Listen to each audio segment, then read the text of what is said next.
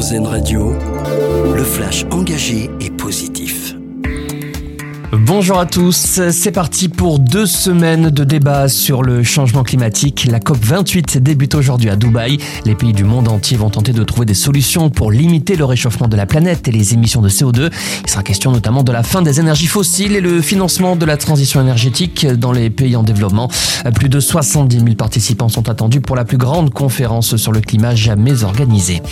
Le prolongement de la trêve dans la bande de Gaza, devait se terminer ce matin. Ce sera finalement pour demain. 24 heures de plus pour libérer de nouveaux otages et durant lesquels les combats s'arrêtent. Hier, le Hamas a libéré 10 Israéliens et 4 Thaïlandais en échange de la remise en liberté de 30 prisonniers palestiniens.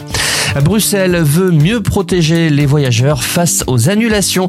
La Commission européenne a présenté hier une série de propositions pour améliorer leurs droits, en particulier dans le transport aérien. Les passagers demandant réparation devront recevoir des explications claires sur la personne à contacter pour le remboursement de leur billet et la procédure à suivre.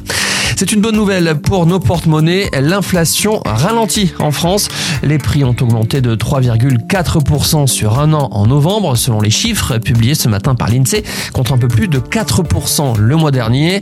Un recul qui serait dû au ralentissement sur un an des prix des services ou encore de ceux de l'énergie.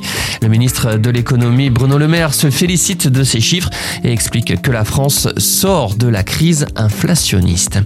Et puis notre dossier solution pour finir avec le défi zéro déchet auquel participent depuis le début du mois d'octobre 160 foyers des Hauts-de-Seine. Un défi sur le long terme puisque pendant 7 mois les foyers participants devront manger local, acheter des produits en vrac, utiliser des contenants durables ou encore faire réparer au lieu de jeter. Au programme également des ateliers pour apprendre à réduire ces déchets, une manière de mettre en valeur les comportements éco-responsables. Tous les détails de cette opération sont à retrouver sur rzn.fr. Très bonne journée à l'écoute d'Airzen Radio. D'écouter le flash engagé et positif car RZN Radio regarde la vie du bon côté.